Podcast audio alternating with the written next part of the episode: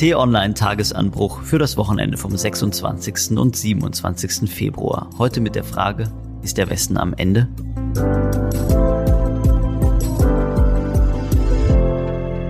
Hallo liebe Hörerinnen und Hörer und herzlich willkommen zur neuesten Ausgabe des Tagesanbruchs am Wochenende. Mein Name ist Sebastian Späth, ich bin politischer Reporter im Hauptstadtbüro von T-Online und mit dabei ist wie immer T-Online-Chefredakteur Florian Harms und aus den USA zugeschaltet unser Washington-Korrespondent Bastian Brauns. Hallo ihr beide. Hallo und herzlich willkommen. Hallo, Grüße nach Europa. Ja, Florian Bastian, am Donnerstag ist eingetroffen, was zuvor als schlimmstes aller Szenarien gehalten wurde. Russland hat die Ukraine tatsächlich angegriffen und zwar nicht nur den östlichen Teil, sondern es gab Militärschläge in weiten Teilen des Landes. In der Nacht von Donnerstag hatte Präsident Putin den groß angelegten Militäreinsatz angekündigt. Seither überschlagen sich die Ereignisse. So sehr, das äh, kann man an der Stelle vielleicht mal verraten, dass wir uns nun schon zum zweiten Mal in dieser Runde hier zusammentreffen. Denn innerhalb kürzester Zeit haben die äh, Ereignisse unsere vorherige Podcastaufnahme eingeholt und veraltet. Ja, besondere Umstände erfordern besondere Lösungen und ich freue mich auf das Gespräch mit euch. Ja, Bastian, Florian Putin hat den Angriff auf die Ukraine beschlossen. Ich habe es gerade gesagt. Das heißt, alle bisherigen Sanktionen haben ihn nicht abgeschreckt. Alle diplomatischen Bemühungen von Frankreichs Präsident Macron, von unserem Bundeskanzler Olaf Scholz waren vergeblich. Fehlt uns in Europa der richtige Umgang mit Putin? Ja, ganz bestimmt. Sebastian. Ich glaube, das kann man spätestens jetzt sagen, dass nicht nur die EU-Staaten, auch Deutschland und eigentlich der ganze Westen diesen Mann jahrelang unterschätzt haben.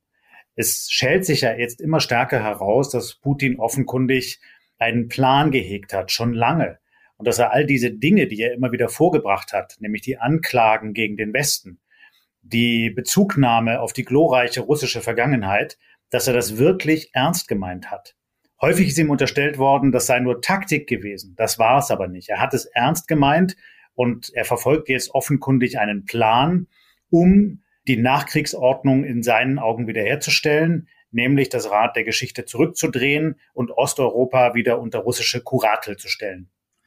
Ja, ich würde dir insofern recht geben, Florian, dass alle, glaube ich, uns eingeschlossen natürlich, ähm, am Ende doch jetzt auch überrascht waren, dass er auch so schnell so weit geht, wie wir das jetzt in den vergangenen Stunden und Tagen gesehen haben.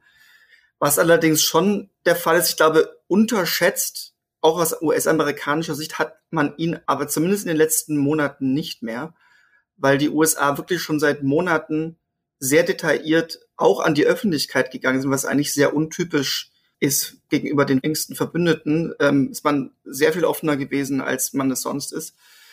Joe Biden hat schon vor Monaten angefangen, ähm, über diese Truppenbewegungen zu berichten. Und eigentlich wurde es jede Woche und am Schluss jeden Tag und jede Stunde immer detaillierter, was der Kreml da plant. Und im Grunde ist tatsächlich genau das eingetreten, wofür die USA auch viel Prügel bekommen haben im Vorhinein, weil gesagt wurde, das würde ja alles nicht zutreffen, weil da war mal irgendwann ein Mittwoch, ein bestimmtes Datum sogar im Gespräch. Äh, und da gab es dann diese Invasion eben noch nicht. Aber gut, jetzt eben zwei Tage oder vier Tage später. Ne? Basti, das ist ja ganz interessant, was du ansprichst, denn eine Zeit lang zumindest wurden diese amerikanischen Warnungen ja als Teil eines Informationskriegs von US-Seite gehalten, also als Teil einer Desinformationskampagne gegen Russland. Nun scheint es aber doch so gewesen zu sein, dass äh, die US-Geheimdienste tatsächlich mehr gewusst haben als wir hier in Europa. Ja, gut, die Amerikaner sind natürlich, äh, was Geheimdienste angeht, mal deutlich besser aufgestellt, entsprechend ihrer militärischen Macht natürlich auch.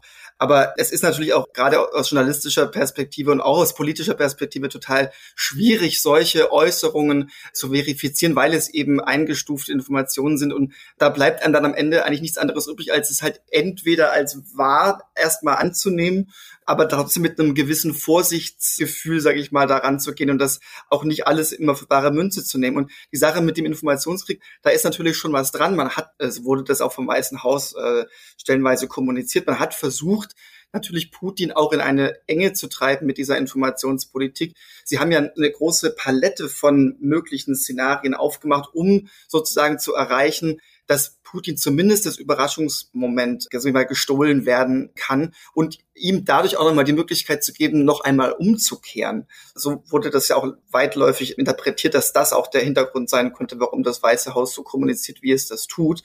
Und trotzdem ist es ihm ja am Ende noch gelungen zu überraschen, auch wenn es schon klar war, ich glaube, die ganze Welt war geschockt. Lass uns mal versuchen, auf die Pläne von Putin einzugehen. Florian, du hast gerade gesagt, er versucht, die Nachkriegsordnung wieder herzustellen. Also man könnte sagen, die Geschichte zu revidieren. Aber ist da vielleicht noch ein weiterer Aspekt? Äh, mir kommt es ja so vor, als ähm, versuche Putin gleichzeitig den Westen zu verhöhnen. Also nicht nur, dass er sämtliche Grenzen überschreitet und Warnungen ignoriert, er führt ja auch völlig fadenscheinige Argumente als Grund für seinen Angriff an. Also der Angriff diene in erster Linie, sagt Putin, der Verteidigung der Bevölkerung im Donbass. Die Menschen dort, das ist jetzt ein direktes Zitat von ihm, würden vom Kiewer Regime misshandelt und ermordet werden. Es ist schon das wiederholte Mal, dass äh, Putin von einem Völkermord gegen die äh, russische Minderheit in der Ostukraine spricht. Aber ich meine, das alles kann er doch nicht wirklich ernst meinen, oder? Nein, natürlich nicht, Sebastian. Das sind alles vorgeschobene Gründe, wie man das in der Vergangenheit ja auch bei anderen Konflikten gesehen hat. Man konstruiert einen Popanz, man behauptet etwas und liefert sich damit quasi den Grund, warum man ein anderes Land angreift. Es gibt keinen Genozid in der Ukraine. Es gibt keine Unterdrückung der russischsprachigen Bevölkerung der Ukraine. Das sind alles vorgeschobene Gründe, um den Einmarsch zu rechtfertigen. Aber ich würde gerne zurückkommen auf das, was du zu Beginn sagtest, denn das ist, glaube ich, der Knackpunkt. Wladimir Putin, und das hat er auch in seiner Rede vor einigen Tagen ja sehr deutlich gemacht, hat ein klares Ziel. Und das Ziel ist die Vertreibung der USA aus dem europäischen Mächtegleichgewicht. Er möchte die USA aus Osteuropa vertreiben mitsamt all ihren Soldaten, mitsamt all ihren Waffen. Das ist sein Ziel. Und er will eben Russland wieder zu der starken Macht in Osteuropa machen, nach deren Pfeife alle zu tanzen haben. Und man kann alles, was er getan hat in seiner bisherigen 22-jährigen Amtszeit, darauf zurückführen. Wenn wir es nochmal überlegen, wie er angefangen hat, schon in seiner ersten Amtszeit als Präsident hat er den grausamen Tschetschenienkrieg angezettelt. Später folgte der Konflikt in Georgien, in der Ostukraine, auf der Krim, in Syrien. Er hat im armenisch-aserbaidschanischen Krieg eingegriffen, zuletzt in Kasachstan, in Belarus und jetzt eben in der Ukraine. Und all das ergibt ja ein Gesamtbild. Aber jetzt bin ich ein bisschen durcheinander, Florian. Kann es sein, dass sich jetzt erst nachträglich äh, die Puzzleteile, so drücke ich es jetzt mal aus, zusammenfügen? Weil lange Zeit wurde ja darüber gesprochen, dass auch wir in Europa Fehler gemacht haben, dass Putin ähm, vor rund zehn Jahren quasi versucht hätte, uns in Europa die Hand zu reichen, gemeinsam mit uns eine neue Sicherheitsordnung errichten wollte und wir ihm womöglich mit dieser NATO-Osterweiterung falsche Signale ausgesendet haben, die er als Aggression unsererseits deuten konnte. Ja, natürlich. In der Weltpolitik ist es nie so, dass nur eine Seite Fehler macht. Auch der Westen, auch die NATO, auch die EU haben Fehler gemacht, keine Frage. Aber das alles rechtfertigt nicht das, was Putin jetzt tut, nämlich brutalste militärische Gewalt einzusetzen, einen anderen Staat anzugreifen, Grenzen zu verschieben und ein ganzes Land zu unterdrücken. Das rechtfertigt nichts.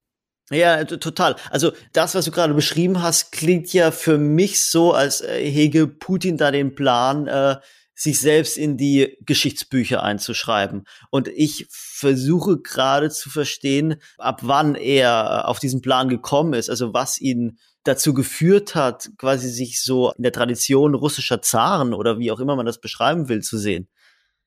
Na, das mag jetzt in den vergangenen Jahren verstärkt gekommen sein. Und es ist ja auch sehr schwer, als Kriminologe Putins Gedankenwelt zu deuten, weil er eben so abgeschottet lebt.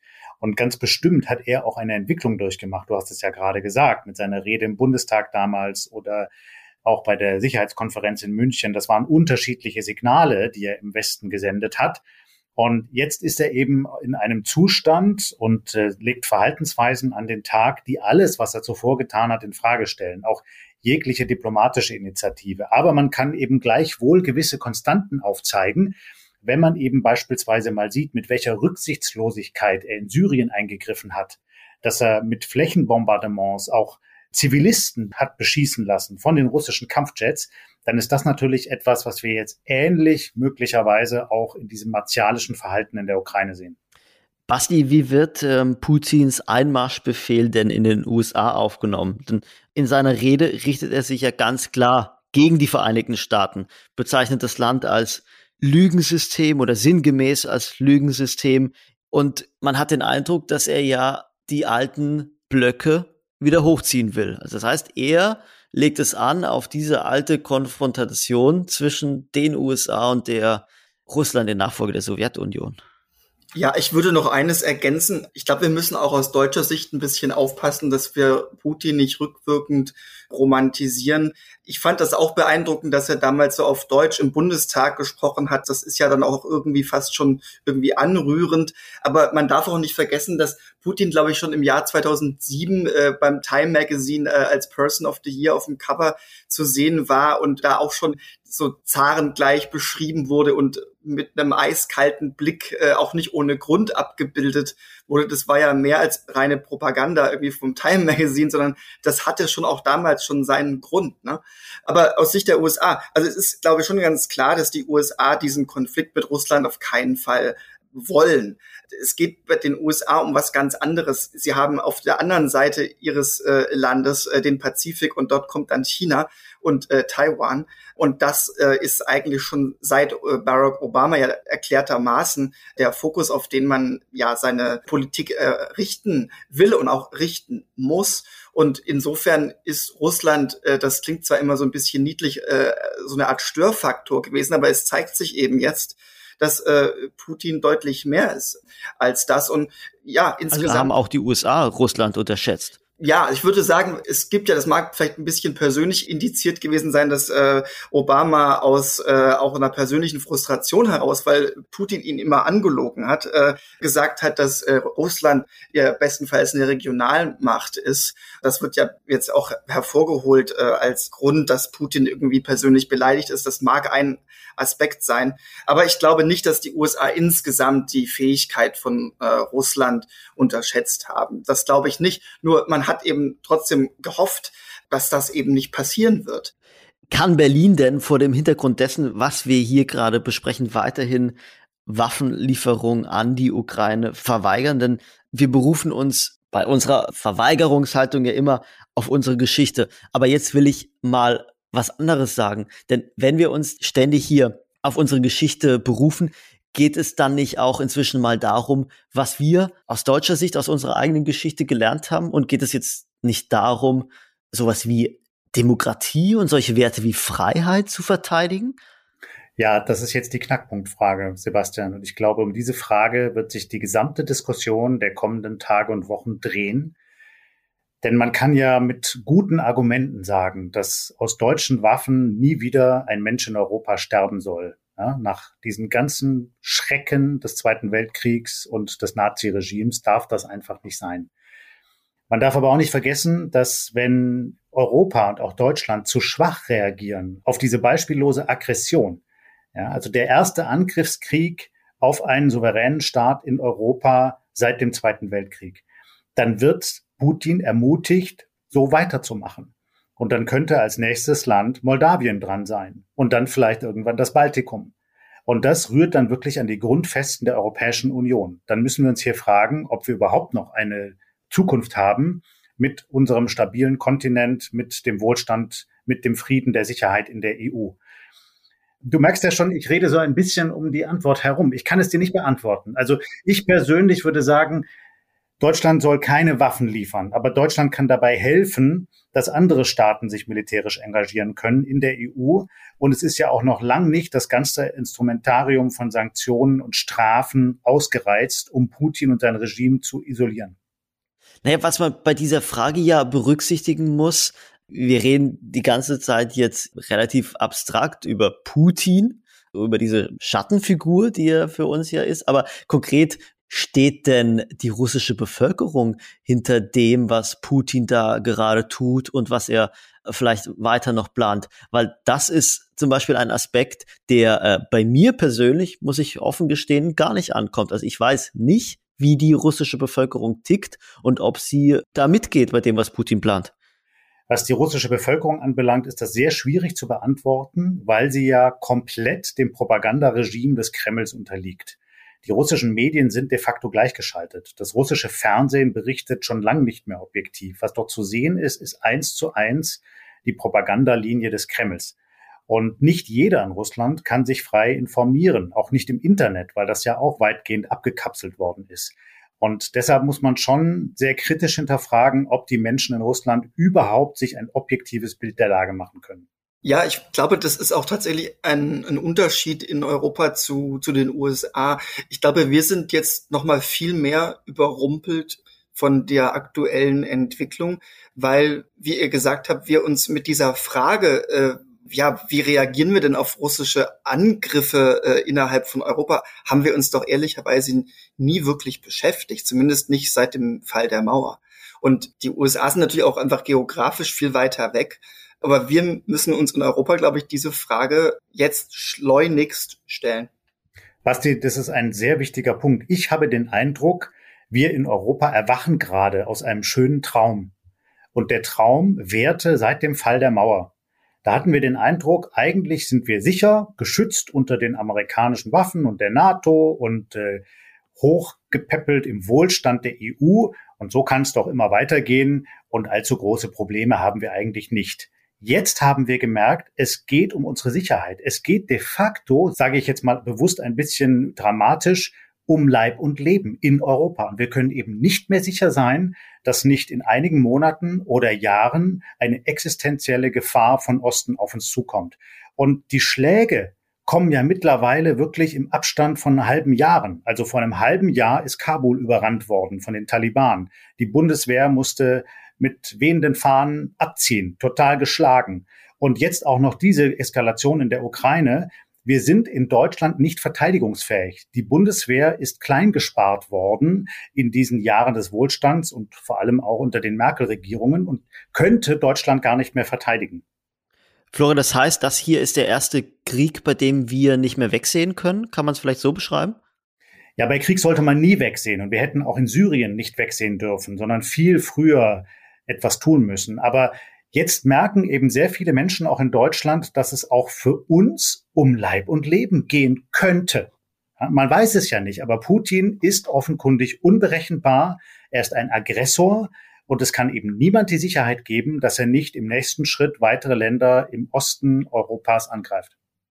Aus Sicht der USA und der NATO ist es ja auch so, dass diese Bedrohungslage nochmal extrem gewachsen ist mit der Kriegsrede, die Putin in der Nacht zum Donnerstag gehalten hat, weil er ja gesagt hat, wer der Ukraine jetzt, und das hat er im Nebulösen gelassen, auf welche Art auch immer jetzt zur Hilfe eilt, ja, dem hat er ja gedroht mit Konsequenzen, mit nie dagewesenen Konsequenzen. Und das ist das, was uns allen so Angst macht. Okay, mal ganz plakativ gefragt, ihr beide, was ja auch der Titel äh, dieser Podcast-Folge ist. Ist der Westen damit am Ende? Naja, er ist noch nicht am Ende, aber er ist massiv unter Beschuss. Es gab in der vergangenen Woche eine sehr interessante Studie, die hat belegt, dass es erstmals seit 2004 auf der Welt wieder mehr Autokratien als Demokratien gibt. Also politische Systeme, die nicht demokratisch legitimiert sind und demokratisch funktionieren. Die Demokratie ist weltweit auf dem Rückzug. Und wenn das so weitergeht, dann werden wir diese Probleme auch in Europa früher oder später zu erleiden haben. Eines der Hauptprojekte der äh, beiden Regierungen war ja von Anfang an auch eben dieses Zusammenführen der Demokratien weltweit und man ist da ja auch ganz explizit über den Begriff des Westens eigentlich hinausgegangen. Es gibt ja auch diesen Begriff äh, des neuen Westens, wozu dann eben auch Länder wie Südkorea, Japan, äh, Australien und so weiter äh, gehören sollen. Aber ja, wie du sagst, die Demokratien sind weltweit unter Beschuss und wenn man gerade in die USA schaut, sieht man eben, dass die Demokratie ja durchaus auch in den Demokratien selbst unter Beschuss ist. Wenn man überlegt, dass im Grunde auch Donald Trump jetzt Präsident sein könnte oder vielleicht wieder Präsident wird. Und wenn man sich anschaut, wie zumindest ein erheblicher Teil der Republikaner äh, sich auch letztendlich auf die Seiten von Putin schlägt. Und äh, Donald Trump sagt, dass er das eigentlich ganz genial findet, wie Putin das macht. Das hat natürlich ein politisches Kalkül, weil er natürlich Joe Biden schaden will und ihn als schwach äh, darstellen will. Aber nichtsdestotrotz, diese autokratischen Züge sind durchaus eben auch in der größten Demokratie der Welt zu sehen. Und das kann konkrete Folgen für uns hierzulande haben. Man stelle sich nur mal vor, bei der nächsten Wahl in Amerika würde wieder ein Typ wie Trump gewählt und der würde dann die Sicherheitsgarantien für Europa und Deutschland zurückziehen und würde das tun, was Trump schon angedroht hatte, nämlich die NATO auflösen. Dann hätte Putin leichtes Spiel und könnte mit seinen Armeen einfach weiter von Osten her in Europa einfallen. Und das kann auch durchaus sein, dass Putin das längst erkannt hat hier wird ja diskutiert in den USA, dass es auch daran liege, dass der Westen wegen des äh, desaströsen Afghanistan-Abzugs äh, äh, so schwach wirkt. Aber ich glaube, das ist nur ein Aspekt. Afghanistan ist sozusagen, hat vielleicht das Fass zum Überlaufen gebracht. Aber Putin hat, glaube ich, ganz klar gesehen, Angela Merkel ist weg, in Frankreich stehen Wahlen an und äh, Joe Biden ist ein schwacher Präsident. Die Pandemie ist da, Inflation überall. Der Westen ist ganz klar unter Druck. Was denkt ihr denn, wie weit wäre Putin bereit zu gehen? Was wäre er bereit, auch äh, unter Berücksichtigung der russischen Bevölkerung äh, zu opfern? Es ist sehr schwer zu sagen, aber ich habe offenkundig den Eindruck, er würde alles in Kauf nehmen. Er geriert sich doch jetzt quasi als der neue großrussische Herrscher, der das Reich wiederherstellt in seinen alten Grenzen im Glanze früherer Zeiten. Und da würde ich es ihm durchaus zutrauen, dass er möglicherweise auch ein Scharmützel an der EU-Grenze anfacht und versucht, auch Länder wie beispielsweise Ungarn, Polen und vor allem das Baltikum zu destabilisieren. Aber ein Mann allein oder ein Staatenlenker allein kann doch nicht ein komplettes Land in so eine Kamikaze-Aktion führen, oder? Also ich meine, alles, was Putin plant, das droht doch ab einem gewissen Punkt der Eskalation an der eigenen Bevölkerung zu scheitern. Naja, wir haben ja in der Vergangenheit oft genug gesehen, dass ein Mann alleine ein Land in den Abgrund stürzen kann. Wobei es natürlich nicht die einzelne Person alleine ist. Dazu gehören immer Vertraute, dazu gehört ein Militärapparat, ein Beamtenapparat. Aber das gab es ja schon häufig. Äh, auch das Assad-Regime geht de facto zurück in Syrien auf eine Person, die natürlich mit einer kleinen Clique das Land ins Verderben geführt hat. Auch in der europäischen Geschichte haben wir das immer wieder gesehen. Und das kann schon sein. Und wenn wir eben sehen jetzt, wie Putin es geschafft hat, mit so einer kleinen Clique ganz Russland untertan zu machen, unermessliche Reichtümer anzuhäufen. Er gilt ja laut inoffiziellen Berichten als reichster Mann der Welt. Und dann sogar vor laufender Kamera seinen Geheimdienstchef in den Senkel stellt, sodass dem vor Angst fast die Beine schlottern, dann muss man doch einfach sagen, es gibt einen Mann jetzt im Kreml, der hat das Sagen und mit dem müssen wir uns jetzt auseinandersetzen. Florian, du hast eben gesagt, dass wir hier in Deutschland nun auch merken, es könnte auch für uns um Leib und Leben gehen. Das könnte einigen Hörerinnen und Hörern vielleicht noch zu abstrakt sein. Deswegen will ich mal konkreter fragen, was bedeutet denn diese russische Invasion jetzt konkret für uns in Deutschland?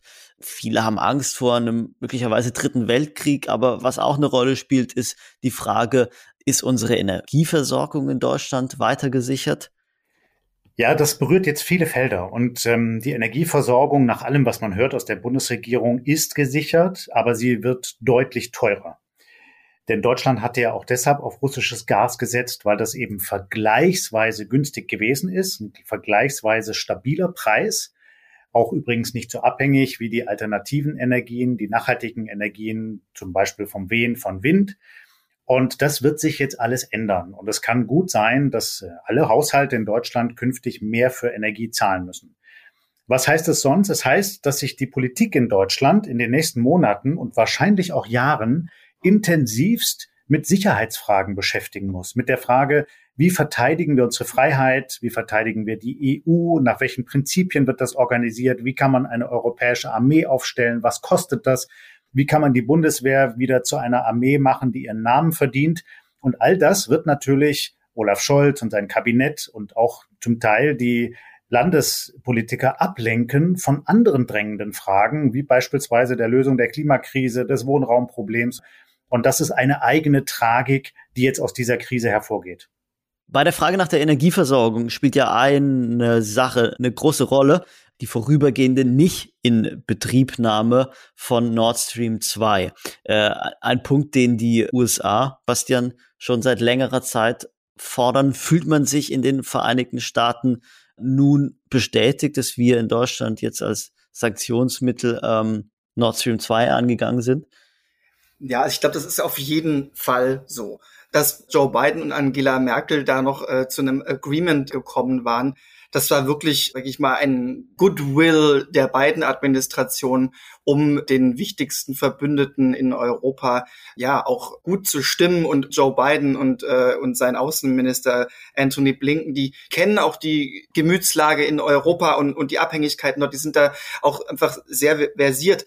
Aber nichtsdestotrotz war es über die Parteigrenzen hinweg bei Republikanern und Demokraten schon lange so, dass man in dieser Pipeline eben natürlich ein geopolitisches Problem gesehen hat. Und das hat, muss man einfach so sagen, die Bundesregierung Merkel und auch Olaf Scholz jetzt noch bis zum Schluss wirklich ähm, verneint und immer wieder auf die Privatwirtschaftlichkeit abgezielt. Und das muss man glaube ich, schon ehrlicherweise sagen, ohne da zu viel Häme im Nachhinein zu haben. Aber das war wirklich ein Fehler, das so zu äh, artikulieren. Und ich glaube auch wirklich, dass jetzt, nachdem auch die Sanktionen gegen ähm, Matthias Warnig, äh, den Nord Stream 2 Vorsitzenden, in Gang gesetzt wurden, ich glaube, es wird wirklich bei der aktuellen Lage kein Zurück mehr geben von der Nicht-Inbetriebnahme dieser Nord Stream 2 Pipeline.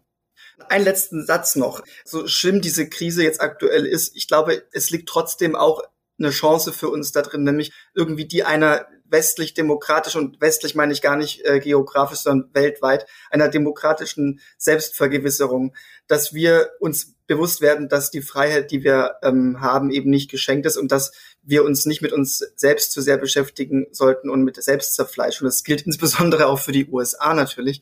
Hier ist ja die Spaltung besonders groß. Ähm, sondern ich glaube, wenn wir diese Chance er ergreifen, dann haben wir auch eine Chance. Ich glaube, das ist ein ganz wichtiger Punkt, Bastian. Wir müssen uns unserer Werte wieder vergewissern.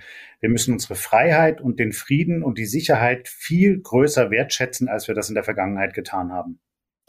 Dann nehme ich diesen Appell von euch beiden als Schlussworte und bedanke mich sehr herzlich bei euch fürs äh, erneute so schnelle Zusammenschalten und wünsche Ihnen, liebe Hörerinnen und Hörer, trotz allem ein einigermaßen friedliches Wochenende.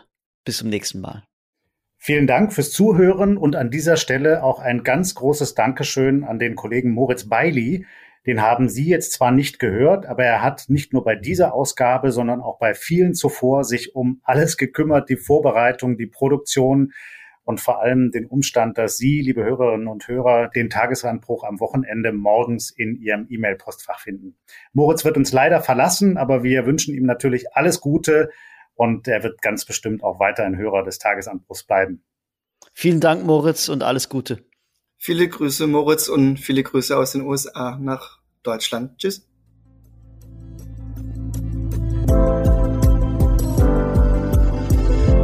Das war's für heute. Den nächsten Tagesanbruch gibt's wieder am Montag, dann wie immer ab 6 Uhr morgens. Sie finden ihn überall, wo es Podcasts gibt, bei Spotify, Apple, Amazon oder Google Podcast und natürlich auf t-online.de. Danke fürs Zuhören, ciao und bis zum nächsten Mal. Tschüss und bleiben Sie uns gewogen.